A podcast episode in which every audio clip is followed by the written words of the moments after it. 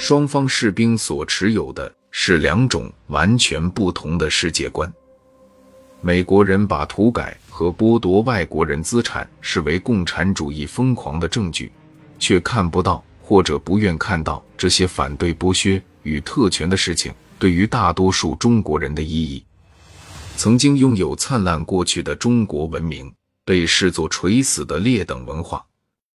当因为巨大落差而产生的民族张力与社会主义超常规发展重排世界座次的许诺结合起来。这支由底层农民组成的军队变得异常强韧。一位志愿军老兵回忆道：“那个时候，在平常大家没事的时候，会说到了共产主义就不会饿肚子了。说啥是共产？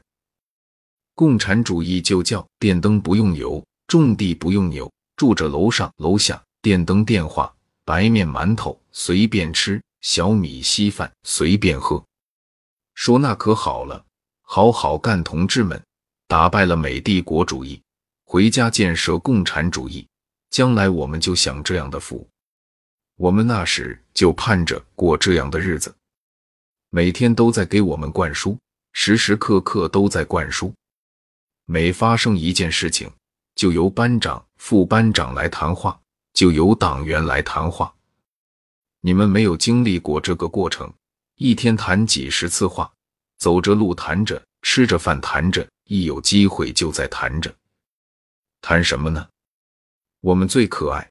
既然最可爱了，可爱在哪里呢？生的伟大，死的光荣。我们是为革命献身，重于泰山。我们听见的都是这些，脑子里面、心里充满着这些东西，它怎么会影响士气呢？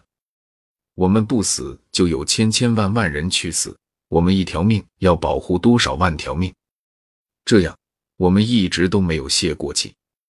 当时军队中的共产党员都是战斗模范，那些共产党员是真正的共产党员。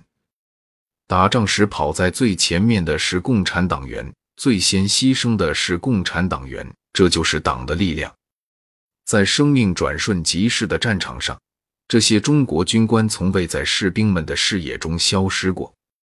跟李奇微挂着手雷四处晃荡的行为艺术不同，头顶着炮弹在阵地上巡视的他们，是在用无言的行动告诉自己的士兵：“我给不了你们打不完的炮弹，甚至给不了你们一顿饱饭。我所能做的就是跟你们同甘共苦，同生共死。”在此前数月的鏖战中。交足了学费的美军领悟到，他们的敌人是一支在精神上几乎无法被打垮的军队。